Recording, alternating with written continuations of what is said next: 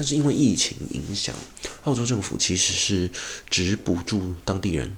哦，我讲一个这么简直白的，他们先顾自己。其实这个我不怪他们，因为假设台湾发生这种事情，我们也不可能纾困纾困到一些临时签证或外国人身上嘛，对不对？一定是自己救自己家的人。欢迎收听杜芬舒斯博士的邪恶频道，这是由脸书粉砖杜芬舒斯博士的邪恶企业所创立的 Podcast Channel。非常建议你在睡前或者是开车的时候搭配着听。如果有任何的问题，欢迎来信到杜芬舒斯博士的邪恶企业这个脸书粉砖。现在时间八月十八晚上十点半，我在我家。其实我也不知道我开头为什么要念这个，今天几月几号，现在几点？我是听其他 podcast 会这样念。那如果你们觉得这样子没有必要的话，就直接留言告诉我啊。如果有一个人跟我说他不喜欢这样，我就把这个桥段删掉。好，那我刚刚在干什么？跟你们大家说一下。两个月前有一次我在停车场捡到一个铝箔，呃，更正不是铝箔包，是易开罐。这个易易开罐好像是一个酒精性的饮料，那它的英文字非常的复杂，非常的富有艺术，但可以很明显的看出来，三百七十五 ml 里面有四点八 percent 的酒精，然后它特别强调 zero sugar dry，那为什么特别强调这个呢？因为我在停车场的地上捡到，然后是刚被冰过的，哇，就捡到一瓶免费的啤酒吧。然后我就拿回家冰箱冰，我也不懂为什么，我就这样把它捡回家，然后一直冰到今天我才拿出来喝。然后说到这个啤酒拿出来喝，又是一个故事。为什么？刚才我肚子很饿，我晚上去慢跑完，啊，我就肚子很饿的时候呢，这时候我的身体旁边就出现了一个恶魔，那个恶魔就跟我说，肚子很饿就是要吃东西嘛，吃东西，快点吃，快点吃。这时候，我的身体另外一边又很理所当然的出现了一个天使。那个天使说：“哎哎哎，就这次听恶魔的没关系，快点吃吧。”所以我就吃了很多炒，吃了炒饭，吃了鸡肉啊，重点是把今天好事多买的东西都吃一吃了。那吃着吃着呢，我就看自己七七的影片。那个时候在讲说有一个 YouTube 频道，那叫什么我忘记了，但是他们好像就是收到。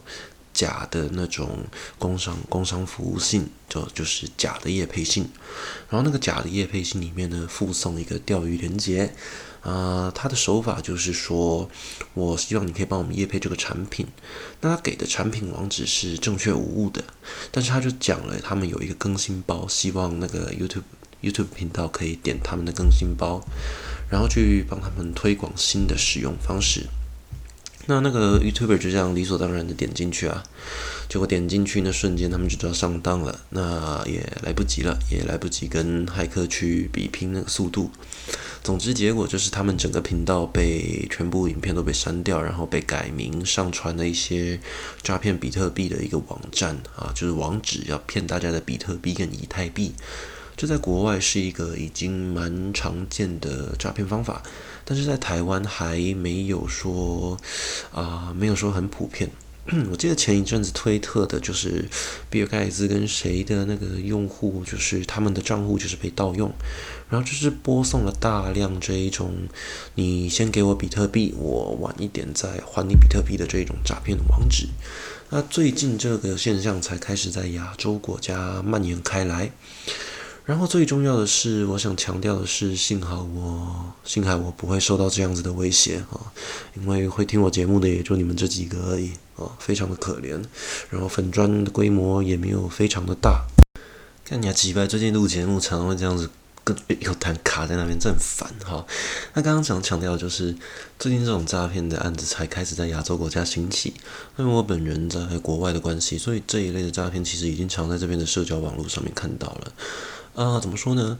其实不一定是这一类的诈骗案，应该是说，最近连国外都很流行这种当地诈骗，已经不是这种境外诈骗。我们以前在台湾常常看到一些本国的这种诈骗，很多那种小纠纷，但是在国外，这这一类的东西已经越来越越来越普及化了。那这个我觉得跟疫情是百分之百脱不了关系的，因为疫情导致很多行业都停摆，那包括我自己的职业也是失业的状态。所以说，大家生活过得不好的时候，就容易产生犯罪。那么高科技啊，或者是高智商的这种人呢，他采用的就是高智商的犯罪啦。所以最近在，比方说我说澳洲好了，这边的诈骗也是屡见不鲜。啊，最常见的就是 DHL 的快递包裹要你收一下，呃，跟你说你的包裹里面有违禁品啊，可能是说有跨国洗钱诈骗这些的，然后已经被国外的公安查扣了，在被中国公安查扣了。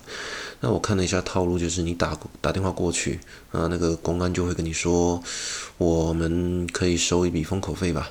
那这是澳洲的情况吧，包含是一些假的退税代办诈骗。那讲到这些诈骗，其实就跟我今天想讲的主题是有点像的，因为大家生活过得不好，才会有诈骗。啊，就比方说刚才那个比特币诈骗也是最近出现的嘛，哦。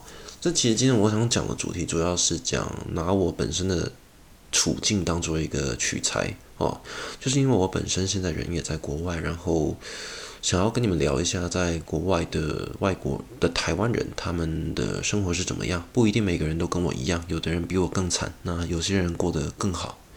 那会讲到诈骗，主要就是因为本人在国外，那从国外的一些社会现象明显的看出来，就是。这些东西真的是越来越普遍，所以说我觉得每一个人，你不要像我一样，就是觉得我没什么人追踪，所以就不用做好那些子弹设定。其实这个时候，你们又可以想一下，你们的爸妈或者是你们的爷爷奶奶，你们脑中会设定这些人是比较容易被诈骗的。但其实你只是要想一下，只是那些诈骗的手法不适用在你身上。我们的资讯流动相对的较快，所以要骗到我们是比较难的。但假设有一个为我们量身定造、量身打造的一个诈骗手法呢？那你是不是上钩的几率就变得很高了呢？比方说跟你说你的 Facebook 有异常登录情况，要你修改密码，寄一封 email 给你，啊，那大部分大部分的人都会一时间受不了就登录了嘛，对不对？那这个时候你可能就会上钩。那这个时候你就要想啊。会不会只是因为没有找到适合你的诈骗方法？这个我希望大家都可以好好的想清楚。那回到我们的重点，就是讲到台湾人在外国现在过得到底怎么样？好，我可以跟你说，很惨，很惨，没有错。好，我惨到连停车场地上捡到的啤酒都冰在冰箱两个月，刚刚才拿出来喝。哎，我跟你们讲，大概两个月前，就除了捡那个啤酒，捡完啤酒过一个礼拜哦，有一次我在另外一个停车场，然后我上车之前，我看到我的车子旁边地上有一颗橘子，就就橘子，真的是橘子啊！我就看它外观好好的，然后很新鲜，然后我就带回家。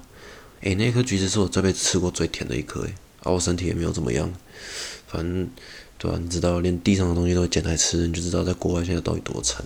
好了，不讲干话，其实这也不是干话。我讲一个最直白的，好了，呃，因为你们先想一下，为什么在欧洲国家疫情会扩散的这么严重？除了跟他们不戴口罩，还有他们的个人国民想法观念有关以外，你们还必须想到一件事情，就是啊、哦，不好意思，我必须再插个题哦，我会一步一步的再把大家带回刚刚的题目，我不会聊聊偏题聊太多。我想讲的是，台湾一直自诩为我们是一个种族融合的一个国家。但是你们有没有想过，其实台湾是一个非常封闭、非常排外，像一个日本文化的一个社会。我别的不想什么，大家说台湾最美的风景是人，但抱歉，那个只对白人、只对日本、只对韩国人、东南亚人、黑人，大家都其实还是心里会有一个偏见，不一定是种族歧视，可能是他们的生活习惯跟我们比较不一样。那我们就理所当然的会在心里有一个打从心底的一个排斥。别的不说，我就承认我在搭台铁的时候。我真的觉得外劳很吵啊、哦！这我直白一点讲，我不知道这算不算种族歧视。你们要定义我为种族歧视也是可以。但我要强调的就是，台湾对于种族歧视的问题其实是非常的严重的，但大部分的人都并不清楚。我再举一个例子好了。我们今天看到一个外国人，你跟他攀谈，在酒吧、在街上、在运动场所都一样。你看到一个金发碧眼的外国人，或者是他是南美洲皮肤的那种那种外国人，不管什么外国人，你都会很好奇的跟他聊天。那么你一定都会问一句 “Where are you from？” 你来自哪里？那这个在台湾是很正常不过的事情，我相信你们大家都做过。但你要知道，这个在大部分的西方国家啊，我就拿欧洲为例好了。我相信，我记得美国跟欧洲都是一样的。我问过的，我问过我朋友跟家人，在国外呢，在一个真正种族融合的地方，你如果跟人家还没有聊到非常的深入的时候，你们还不是一个很熟的朋友的时候，你去问人家 Where are you from？其实这是一个很不礼貌的行为啊，你们懂意思吗？因为。你的种族、你的国家、你过往的一切，这是属于你个人的隐私。那基于你的隐私的原则呢，这些东西都不重要。那但是我们在台湾会很直白的问人家 Where are you from？我们会很很从容不迫的说出这个问题，就代表我觉得我们并不是一个种族融合的地方。哎，我跟你们说，刚刚那段我卡掉的原因是因为我 我家旁边的窗户一只袋鼠刚跳过去。哎，我真的没有跟你开玩笑，这边袋鼠比流浪狗还要多。这边我还没看过流浪狗，但袋鼠我真的看了很多。拉回刚刚的重点，我并不是强调台湾是一个种族仇恨很深的一个地方，但是我们真的不能自诩我们是一个种族多元的地方。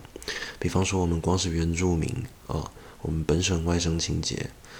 国外很多是因为他们的种族融合已经非常成熟了，所以爆发很多保守派的不理性行为。但是你相对放回台湾来看好了，我们对于外国来这边工作的人，我们就只有他们是不是外劳，他们是不是逃逸移工，我们就有这样的想法。我们几乎没有这种临时签证的想法。我今天看到这个外国人，我很高兴地问他 Where are you from？他跟我说 I'm from United States。我来自美国，我来自英国。他跟你讲很多种不同的国家，你对他不会有一个想法，就是他拿着临时签证到我们的国家工作，我们很难第一时间去直接联想到他拿着临时签证来我们台湾工作这件事情。那这个是一个蛮奇怪的社会现象，主要也是想要呼应到刚才提到的，就是大家并不能把种族融合这件事情来自诩哦。为什么提到这些？为什么跟大家说了乐乐等着一长串这些东西呢？我想到的一个问题就是，为什么欧洲国家爆发的这么严重？大家都会觉得是因为不戴口罩，大家西方人智障。但我觉得有一个很大的问题是。西方社会，尤其是在欧洲那边，不只是本地人。你到了巴黎，你会觉得你到了中国哦，因为太多的移民了，那种种族融合的程度是超乎你的想象的。他们真的就很像你们在电影上面看到美国他们布鲁克林啊那种市区里面。那，你白人、亚洲人、那种亚裔族群、黑人，或者是南美洲这种印度人什么的，大家生活在一起，在一个大楼里面，各种不同、各行各业的人，各种肤色的人都存在。那这些东西其实是仅限于城市，你到了一些乡下的地方，其实多数还是由白人组成的社会啦。但是欧洲国家比较不同的一个地方是，欧洲国家基本上你到哪里都是一个种族融合的地方，这同时也包含他们的难民文化啊，因为他们接收了很多难民。那这个时候就卡到了一个问题，撇开那些非法移民不说，我们光是想临时签证的人就好，这些临时签证的人他们并不属于这个国家，那我同样也不属于你们这个国家的健保体制之下。不只是健保体制，你如果不存在于这个国家主流的一些体制里面的话，这个会发生什么问题？这个就会造成很多时候你用不到这个国家的资源，你只能走偏方，或者是去黑市找你要的路。那我们走最明显的例子就是，好了，这一次肺炎疫情影响。大部分的临时签证的人，他们都因为害怕看医生，都因为害怕那个确诊的之后你应该怎么办？因为你不存在于这个体制里面，你负担不起，自然的隐匿病情的情况就会发生。你今天假设你自己跟一个确诊者坐了同一班飞机好了，你心里一定会有一个预设立场是啊，我绝对没有感染，我不会这么倒霉。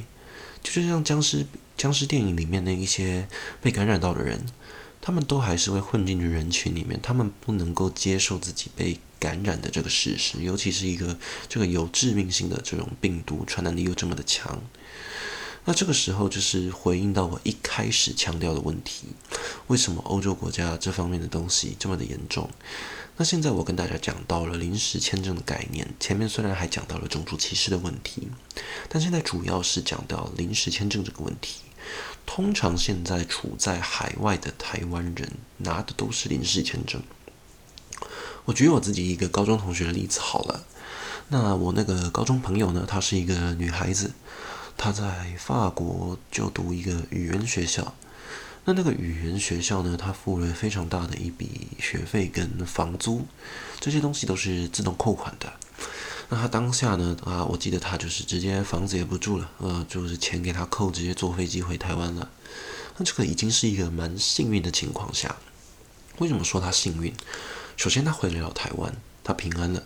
第二点是什么？他有足够的资本，不能说他特别有钱，至少他有足够的钱，让他放弃那边的学位还有房租，回到台湾，冒着暂时失业的风险，他也甘愿回来。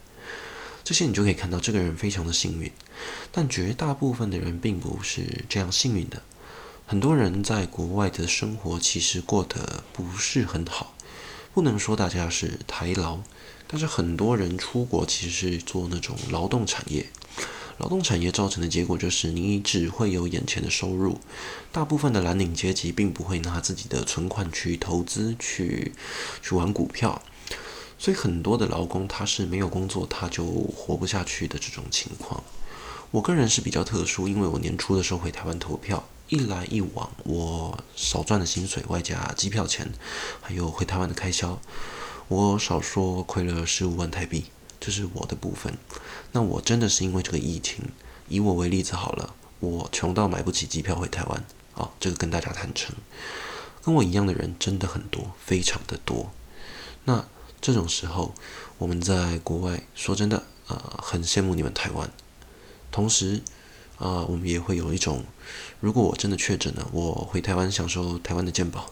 我有没有可能因为我一个人，让大部分的台湾的这种健保系统崩坏呢？有没有可能我一个人的疏忽，害整个台湾，呃，就是整个大家防疫零确诊这个记录破功？其实说真的，每个在海外的台湾人都会有一种想法，就是我们不希望当我们国家的害群之马。很多台湾人都是这样子的想法的。然后在这里，我必须特别感谢有一个 YouTube 频道叫做“异色档案”，它的主讲者叫 DK。有一集他特别录制了一集，呃，跟还在海外的台湾人说加油。我现在讲到这一段的时候是起一个鸡皮疙瘩的。我当下看到那一段影片的时候，我很感动，没有哭，我非常的感动。因为当时我穷到房租只剩下两个礼拜付得起，我没有工作，找不到工作。呃，当下我真的陷入一个绝望，我甚至想去大使馆，就是驻外代表处去借一笔钱飞回台湾。我，那时候产生很多负面的想法。那好在后来我找到了工作，那生活也步入正轨。我重点就是想要强调，那个时候非常低潮的时候，那一支影片啊，呃，我最喜欢的。之一啊，我最喜欢的 YouTuber 之一，居然录了一个节目，特别跟海外的台湾人说啊，你们在海外的台湾人要加油，这个我真的非常的感动。那我相信他那支影片同时有帮助到非常多一样情况的人。那么，呃，讲了这么久，其实都没有正面的戳到大家想听的今天这集的主题。我想讨论的是台湾人在海外过得好不好的这个情况。前两天我在澳洲的这里的这种主流媒体上面看到了一篇报道，他的报道是采用啊，算了，直接讲好了。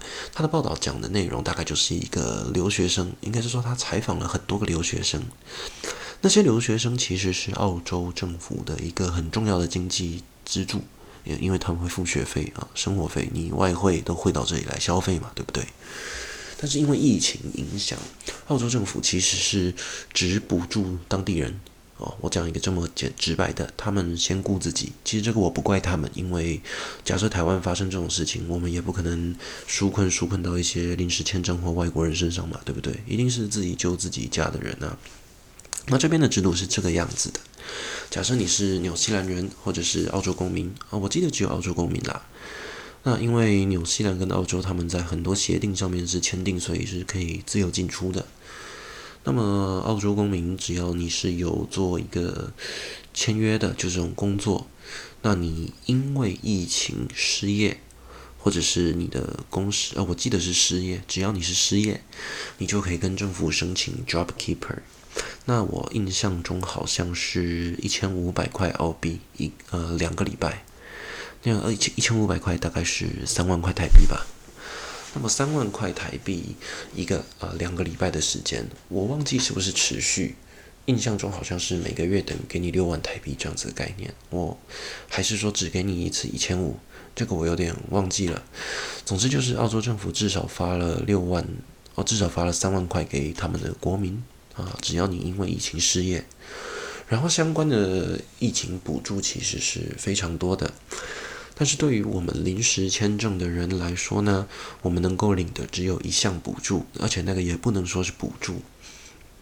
在澳洲工作，其实你的退休金是非常重要的。那你的退休金会托管给很多的不同的退休金公司去托管，他们会拿你的钱去投资，所以有些时候你的退休金会莫名其妙多钱或少钱，这些问题都非常的常见。那我要强调的就是，澳洲颁布了一个政策，就是你可以在你工作的过程中啊，把退休金领出来。那么在今年的七月一号以前，所有人都可以领一次啊，只能领一次。但过了七月一号之后，你可以领第二次。那第二次就只有澳洲公民可以领，也就是说，我们这些临时签证或学生签的人，我们只有七月一号以前可以领那么一次。然后那个数字你设定好了，你就不能再多领了。那也就是说，我退休金金额里面有一千块，我领个五百块，剩下的五百块我就不能再动了，一定要等到我签了一个，就是我以后不会在澳洲有任何工作权利了，我确定要退休了，这个时候我才可以把里面的钱含税，必须要扣掉六十五 percent 的税，我才能把东西拿回来。那么，因为这个纾困政策它是免税的，也就是说这个东西真的帮助到了我。我光是从那个政策里面，我就拿了一千多澳币出来。那原本如果要按照正常流程报税的话，我的钱只能拿到百分之三十五 percent，这是我遇到的情况。那我要讲的就是这么多的纾困政策，我居然只能够从这里去获得我的纾困金，而且这是本来就是我的退休金。所以说，你必须想到的就是其他学生签，或者是他并没有很丰厚工作资历的人，他们其实没有任何的补助。那这个情况就会造成他们真的只能回他们的国家。那你书读到一半，你国外的工作进行到一半，你回你的国家短时间也找不到工作，你生活一定很困顿。这样子的情况下，让大家对澳洲非常的失望。怎么说呢？虽然这不是澳洲的错。但我相信，同样的标题可以替换到美国哦，或英国、法国都一样。我我记得那一篇新闻的标题是说，我是个曾经待在澳洲的临时签证持有者，但我再也不会回来了。但我觉得这个标题可以替换到不同国家都是可以通的，因为其实每个国家都是优先保护自己国家的国民。所以我必须跟你们强调的是，回应到我一开始讲的。台湾人在海外过得很惨，所以如果你们现在身边有人，他们还在国外打拼、工作、读书都一样，我真的你们要跟他们说一句加油。他们能够撑到现在真的很不容易，不管他们用什么方法，但是他们活下来撑到了今天，大家真的都很不容易。现在光是讲说大家纾困的东西先不提，再来讲工作好了。我自己的公司呢，虽然现在复工了。但是公司优先雇佣澳洲公民，也就是说临时签证的持有者，就像我，就我所知，我们公司另外一家分行，他们有一个叙利亚的难民签证，那像那个人应该也是回不去了。也就是说，大部分的澳洲企业，他们只会优先雇佣本地人。在这样的情况下呢，临时签证的人就是必须继续失业。那你如果失业，就只能做一些低廉知识水准的工作。简单来说，就是钱比较少、比较累的一些工作。也就是说，现在如果坚持留在海外的人，他们要不是真的穷到回不了国家、回不了台湾，要不然就是他们真的还有一个人生规划是舍不得离开这个地方，他还放不下这个这个地方的。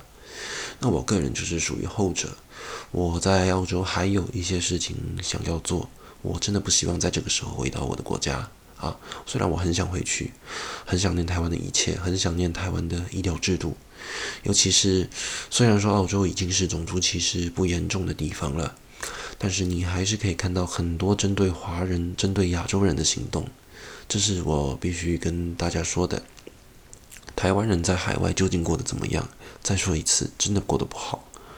哦，已经讲了这么多，我也算是举了我个人的实例。我虽然现在游泳池复工，但我并不能以救生员的身份回去做我原本的工作。这些就真的就是因为疫情的影响，每个国家都先照顾他们本地人。那很多人会问说，你为什么不回台湾就好？这个其实我刚刚也有解释过，就是大家留在海外的每一个人，现在真的都是有苦衷的。然后，呃，其实说真的啦，之前大家在网络上会调侃，就是说，大家全世界国家都在针对肺炎疫情啊，或针对什么东西，大家都在苦恼，只有台湾在担心口罩的颜色是什么颜色。哦，这个真的有些很智障啊。嗯、呃，我可以跟你们讲，真的。在国外，现在真的很多传统的祭典啊，什么都取消了，就是大家娱乐的东西真的变得不一样了。就不只是娱乐，甚至是你连工作、你生活活活活的活不下去都都不一定了。台湾真的是一个现在很幸福的地方，我不得不跟各位说。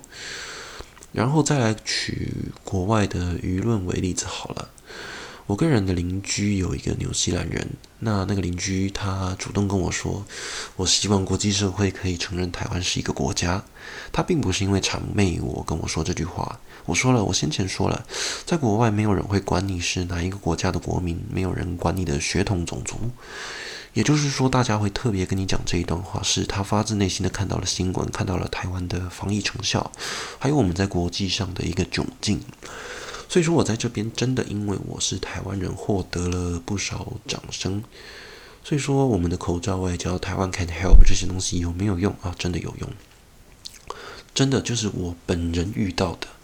我真的因为一些啊、呃、肺炎疫情影响的的事情，台湾做的事情，我真的因为这些事情在国外有被称赞，我真的很以我身为一个台湾人为骄傲。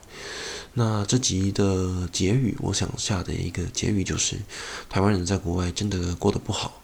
我原本的工作是救生员，我现在是一个外送司机，啊，这个真的是一个差异非常大的职业转换。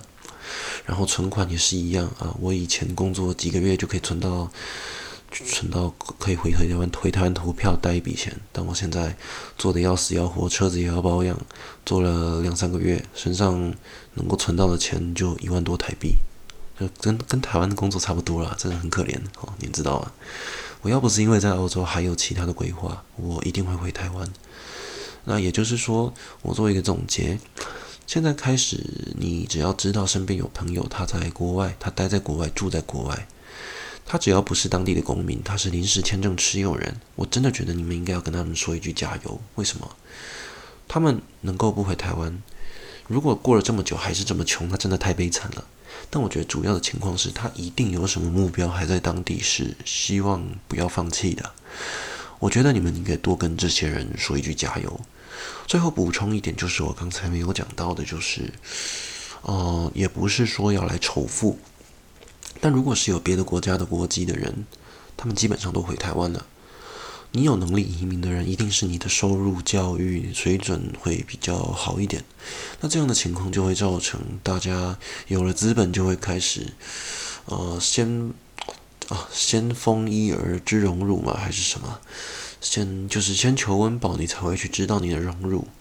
这个问题就是，啊、他们有了外国国籍，一定有了很好的收入、工作，一定也有他们的房子。他们不需要付房租，可能是付的是房贷。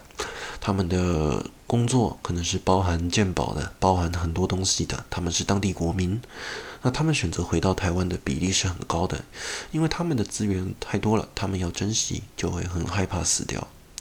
所以说，现在你真的要，真的要对于还处在国外的人啊，说一声加油。这这个我这一集节目我 repeat 了这些东西非常多次。那么，我还是想讲这个东西。虽然我 repeat 了这么多次，它是发自我内心的。哦，希望这一集节目可以让你们知道一些国外的处境，还有我实际遇到的情况，还有这边临时签证持有人对于呃外国外国人处在外国的这种遭遇跟想法。那以上就是这一集节目。节目最后我想讲的就是，我这几天其实原本我想来一个。更新连环，连环更新这样子。连环更新就是我想要这一集节目丢完，过个十分钟我再丢第二集节目。但这个主意很卡，为什么？不是我不想做，因为我大概在三天前我把我的节目从 SoundCloud 换到了 SoundOn，就是从国外的 hosting 平台放到了台湾的 hosting 平台。那台湾的 hosting 平台 SoundOn 呢？我用下来的心得是我只有一个诟病，他没有办法在手机上面直直接看到我的后台数据，他一定要从电脑或网页，这样我觉得非常不方便。所以我现在在考虑要不要转到 Firstory，就是另外一个台湾的 Podcast 平台。那么就是因为我研究 Podcast 平台跟 Hosting 还有 RSS 这些关于 Podcast 的。的一些相关数据啊，不是数据，就是一些相关知识。那么这一些东西我全部研究完之后，花了我非常的时非常多的时间。那这些时间我把它花完，我基本上没有时间再录节目了。但现在我是半夜把这集节目录完的。我希望我可以马上完成我的目标，就是马上再发下一集节目。不知道我有没有办法这样子生出来？那希望我可以。那如果你是在 Apple Podcast 节目收听的话，我希望你可以去留言区帮我留一个五星好评，拜托大家。好，这因为我一开始想要做独立品牌，呃，效果不是很好。呃，我觉得我做节目是蛮认真的。呃，我相信你们都有听出来，我真的有在变好。我每一集节目都是有去问朋友啊，问一些重要的粉丝，希望他们给我意见。这我是真的一百趴内用心在做 podcast。很多人做 podcast 可能会说，啊、我想要赚大钱，我想发财。当然赚钱每个人都想要有，但我其实做 podcast 主要的想法是，我希望把我的意志，把我的想法，把我想要实现的公平正义，把我心中理想的一切。去让更多人产生共鸣，让更多人拥护我，让我信仰的这些东西可以让更多的人去信仰。那更多人能信仰的话，我变成一个意见领袖的话，我做出来的东西就会显得格外的重要。那这一些东西如果要变得品质更好的话，就会必须仰赖我关于这种赞助、业配啊这些东西的。也就是说，我的目标是成为一个全职的创作者。那就算我不能达到，我也希望你们可以在过程中给予你们，给我给予我你们真正的想法，关于我这个频道的建议。所以我真的很希望你们可以多一点人去下面评，不管你要评一星或五星都好，但我当然希望你评五星啦。我想听的就是你们的意见，这是我真的很希望你们可以做到的。好，那以上基本上就是今天的节目。最后，我跟大家强调最后一件事，就是我做 Podcast 节目，自从第一集那么僵硬的事情发生之后，我从试播期第二集开始到现在，我没有一集节目是有你搞的，就跟我大学去演讲报告一样，我上台的前一分钟才会看 PPT，然后直接上场即兴发挥。哦，我就是一个这样子的人，所以我觉得之后的节目之所以比较顺畅，就是因为我真的贯彻了这个这个方法。那我没有拟稿，所以很多东西真的是百分之百发自我内心讲出来的。然后重点就是有一两集节目还是从头一镜到底，哦，就是我中间没有卡没有剪辑的，哦，不知道大家觉得这个怎么样？那底下留言你的想法，希望你可以给我。